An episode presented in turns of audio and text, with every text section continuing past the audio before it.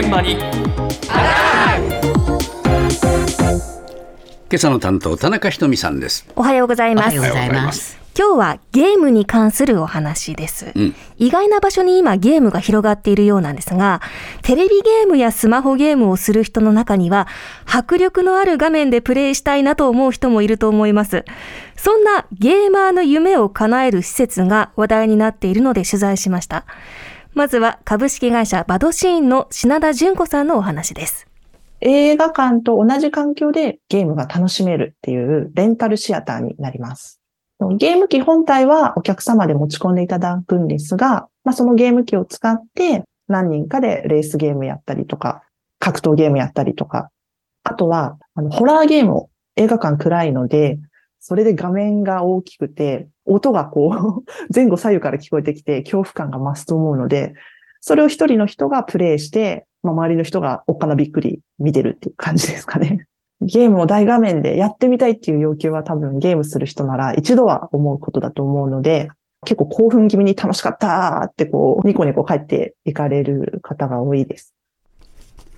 映画館なの？映画館レンタルシアターなので映画館です。ここの中でゲームをしちゃおうというサービスなんです。えー、どこですか？これはい。浅草にありまして、シアタースプラウトという名前なんですけれども、えー、本来はまあシアターですので、はい。好きな DVD とかブルーレイなどを持ち込んで映画を上映するような施設なんですが、はまあ、165インチの巨大スクリーンに立体サラウンドの大音響がありまして、あと客席も30席あるので、その中でゲームを持ち込んで、ゲームプレイできちゃうと。そうかはい。ゲーマーにとっては夢のような空間ということです。うんで、料金は人数によって異なります。例えば5人で2時間利用する場合は、1人2200円と。で、利用者は、任天堂スイッチですとか、プレイステーションなどのゲーム機を持参する必要があるんですが、中には一人で来たような人もいるようで、えー、あの、3時間みっちり一人でゲームに集中して帰ったそうです。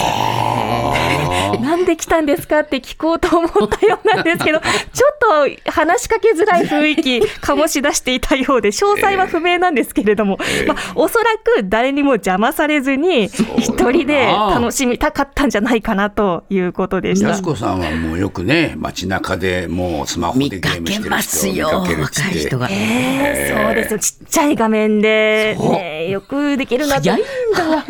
ピピピピやってますよね。で、これゲーム機、スマホもつなげますので、ええそういったスマホの中のちっちゃい画面も巨大なスクリーンに映してゲームができると、そういった仕組みになっています。そうかはい。ただまあ今、家のテレビも進化してますのでね、ええ。大きくなってますし、音響も良くなってるので、ん。まあ、わざわざお金かけてまで映画館でやりたいかなとも思ったんですが、はい。やはり皆さん映画館だからこそ感じる臨場感というか迫力を満喫しているという方も多いようです。はい。はい、さらにこちらの映画館の他にもこんな場所でゲームができると話題になっている施設がありました。続いては日本シニアライフの代表森薫さんのお話です。麻雀とブラックジャックだったりとかポーカーだったりだとかパチンコだったりとかスロットもそうなんですけどカジノにあるようなゲームがレクリエーションとして入っているデイサービスですね朝ご自宅に送迎8時半ぐらいから伺ってですね10時から全体でストレッチをみんなで10分ぐらいやるんですねそうするとあの施設内で使えるベガスという紙幣がもらえるんですけれどもそれを用いてレクリエーションに参加をしてですね勝ち負けを競い合っていただいて麻雀やるときは3000ベガス払って1位になると2万6000ベガスが返ってくる。まあもちろんゲームもそうなんですけれどもお金の計算ってとても身近で大事にするじゃないですか。なので真剣に「おいちょっと違うぞ」なんて言いながらですねもっとくれとか多すぎる多すぎる時の進行がないんですけど少ない時は必ず ちょっと少ないぞとっていう自然の生活の流れで計算を取り戻していただきたいなという意味であの紙幣を介在させてそのためには楽しいことがあった方がいいのでゲームにつなげているような感じになってますね。これデイサービスでしょ？デイサービスです。はい。きちんと国の指導にのっとった要件を満たしているデイサービスなんですが、うんうん名前がですね、デイサービスラスベガスと 言います。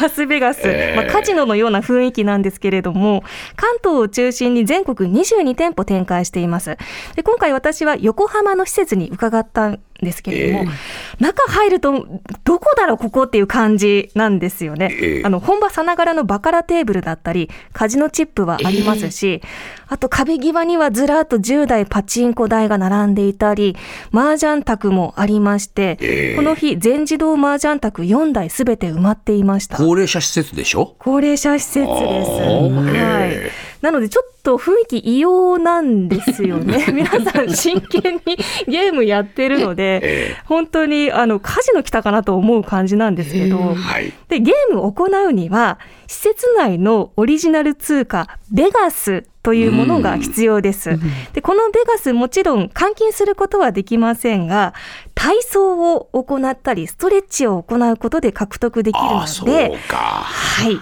ここがうまい仕掛けなんですよね。よくできてるなはいそうなんです。あんまり体を動かしたくないなっていう人も自発的にベガスをもらうために運動に参加した。はいそういうふうな仕掛けもできています。はいまあ、あの、お金の計算って大事なので、え皆さん真剣に紙幣数えてましたけれども。うん頭の運動にもなるからね。そうですね、ええ計算も必要ですしね。あの、本当にあの脳の活性化にもつながるということなんですが、ただ遊びとはいえ真剣勝負のようで、え実際に麻雀をしていた方にこちらの施設の感想を聞いてみました。60です週3回でいらして6年目に入ったところですね。ケアマネさんに探してもらってこういうとこあるよっていう噂は聞いてたんですけど、うん、どんなとこかなと思って興味示して。いやここ、うん楽しいから俺今一本に絞ったんですまあ負けると悔しいですけどね。いや他は俺楽しみっていう楽しみはないですよね。交代であのマシン機械体操するぐらいだからまあ折り紙とかね、うん、得意じゃないから得意じゃないっていうかしないですねあんまりね、82歳です。もう、えー、と8年か9年ぐらい来てるかな？ここへ来るのとても楽しいです。送り迎えのお車もちゃんとおしゃれな車なんですよ。黒塗りで。もうこういうとこだったら来れるけど他は行く気ないです。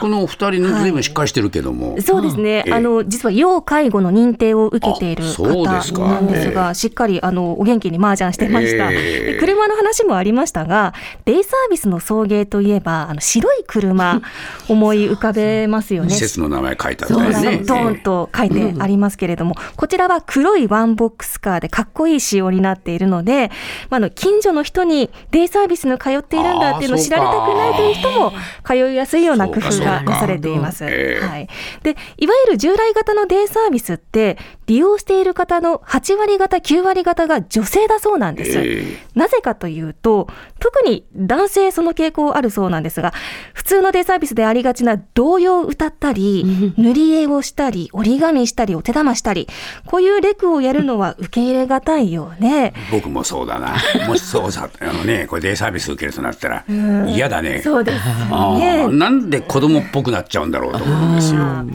あと、計算ドリルみたいなのもやるそうなんですけど、うん。小学生向けのものがあったりして、全然実用的じゃないと。ええ。そういう方も、このラスベガスなら、まあ、行ってもいいかなと思えるみたいで。思いますね。ね思います。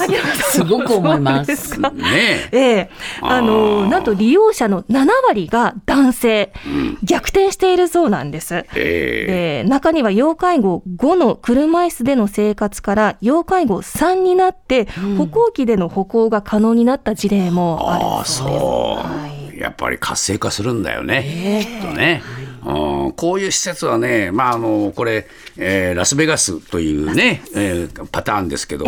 他にももっと大人向けでいいと思うんですよね、なぜかあこのね施設は子供っぽく子供っぽくね。人を扱うっていうのはね、僕は疑問があるんですよね。